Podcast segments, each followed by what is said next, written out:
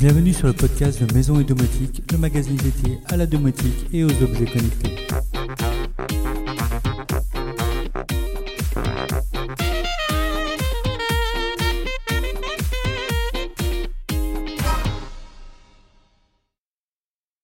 Bonjour à tous et bienvenue sur une nouvelle émission du podcast Maison et Domotique. Comme chaque semaine, je vous propose aujourd'hui le débrief sur l'actualité du blog autour de la domotique, de la maison, de la finance et de la high-tech en général.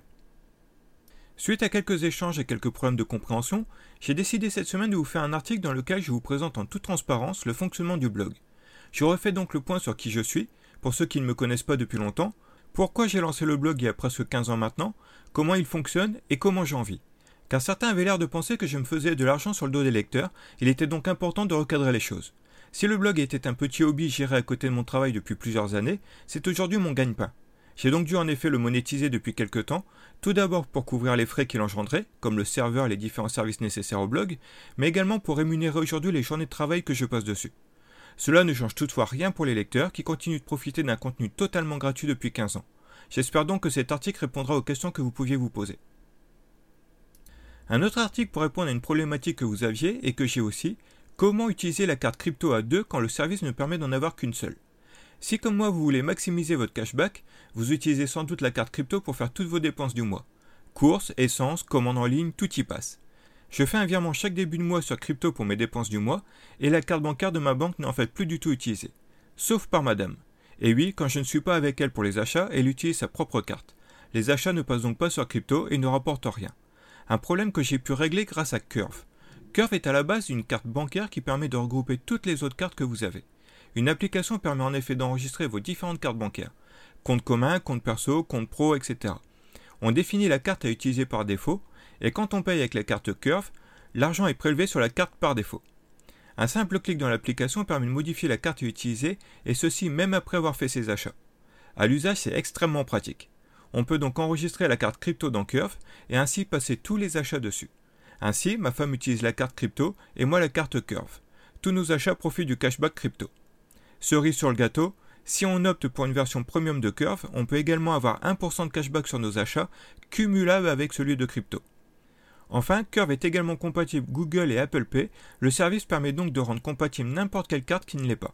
C'est un service que je vous invite à découvrir plus en détail dans l'article, car il peut vraiment faciliter la vie. Cette semaine s'est tenue la journée de l'eau. Une bonne occasion pour vous présenter la bouteille Lavi qui utilise la photolyse du chlore par rayonnement UVA. Pas de filtre ni d'entretien. Nous avons simplement une bouteille en verre à remplir d'eau et à placer 15 minutes dans sa base qui va purifier l'eau grâce à des LED. Les UVA détruisent le chlore contrairement aux UVC. Le rayonnement UVA provoque la photolyse du chlore. Par cette réaction, le chlore est éliminé.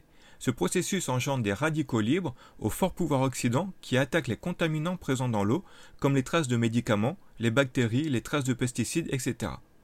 Grâce à ce système LAVI, on retrouve donc une eau du robinet saine et agréable à boire en 15 minutes sans besoin de produits chimiques ni de consommables. Le fabricant propose différentes versions pour différents besoins et prévoit de sortir d'autres solutions comme des fontaines à eau par exemple. Louisa nous a également proposé deux articles autour de la maison. L'un est un article invité de la part d'un plombier professionnel qui nous explique les choses à faire et à ne pas faire quand une tuyauterie est bouchée. On a en effet parfois des réflexes qui sont mauvais et ne faut qu'aggraver la situation, comme insérer un autre objet pour tenter de déboucher la canalisation et qui finit par la boucher encore plus. Ou utiliser des produits trop agressifs qui ne font que dégrader la tuyauterie. Le second article porte sur des petites astuces pour réparer des éléments plastiques. Le plastique fait partie intégrante de la maison, des anneaux de rideaux de douche à la chaise de salon de jardin un matériau bon marché qui permet de réaliser de nombreux objets, mais qui a l'inconvénient de se montrer parfois fragile. Quelques astuces permettent toutefois de réparer de nombreux objets en plastique très facilement. C'est une semaine un peu plus light en contenu, mais parce que je prépare d'autres sujets normalement pour la semaine prochaine, comme le test du nouveau robot aspirateur Xiaomi ou encore la présentation d'un bureau assis debout. La semaine prochaine devrait donc être riche en contenu. Comme d'habitude, la semaine a été bien remplie chez nos collègues. Ainsi, Domadou nous a parlé du premier appareil certifié Z-Wave Long Range annoncé par Z-Wave Alliance. Nous entendions parler du Z-Wave LR depuis un bon bout de temps, mais ça y est, ça arrive. La société lyonnaise nous a également présenté l'interrupteur mural NS Panel de Off. C'est un produit que j'ai également en cours de test et dont je vous parlerai très bientôt, qui est vraiment intéressant car c'est un interrupteur embarquant un écran tactile et deux boutons physiques. On peut à partir de là piloter les circuits qui y sont reliés, mais également piloter toute sa maison connectée, que ce soit de l'éclairage ou le thermostat par exemple. C'est un très beau produit. Domano nous a également parlé de Smart Connectivité, la solution pour transformer un bâtiment Smart Building.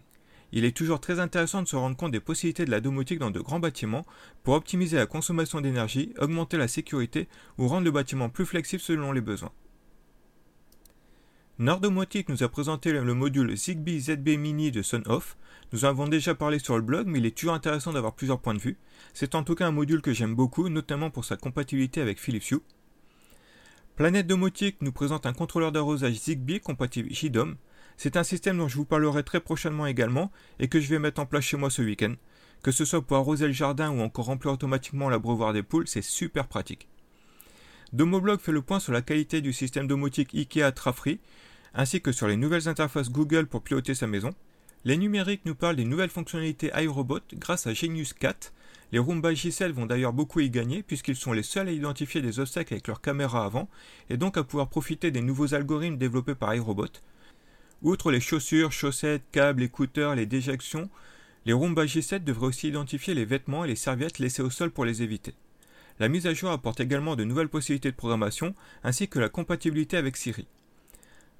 Enfin, un article de Kachem que j'ai beaucoup apprécié, la possibilité de démarrer un Raspberry Pi sur un NAS Synology. Plus besoin de carte SD ou de SSD, le Raspberry peut démarrer directement grâce à son système hébergé sur un NAS. Ça peut être une solution intéressante pour héberger son système domotique. Enfin, les bons plans du moment. On retrouve ce week-end 22% sur les produits Zigbee Akara que vous appréciez tant. Si vous avez besoin de compléter votre installation, c'est le moment d'en profiter. Nous avons également 20% sur la gamme Woox qui propose notamment le contrôleur d'arrosage connecté Zigbee, parfait pour automatiser son arrosage, ou encore la guirlande connectée qui peut tout aussi bien être utilisée pour son sapin de Noël que pour créer une ambiance autour d'un coin spa ou de la piscine dehors puisque cette guirlande est étanche. Ces promotions sont à retrouver directement chez Domado. Enfin, petit rappel pour notre partenaire Protectum qui fête ses 10 ans ce mois-ci. Protectum est spécialisé dans tout ce qui a trait à la sécurité, cylindres de serrure, verrous, alarmes, mais également tout le nécessaire pour lutter contre les nuisibles, qu'il s'agisse de souris, de rats, de guêpes, de moustiques, etc. Vous retrouverez sur le blog des codes promo exclusifs pour profiter de 16% sur toute la boutique et même 22% sur les alarmes Ajax. Sur ce, je vous souhaite à tous un excellent week-end et n'oubliez pas de vous abonner au podcast pour ne louper aucune émission.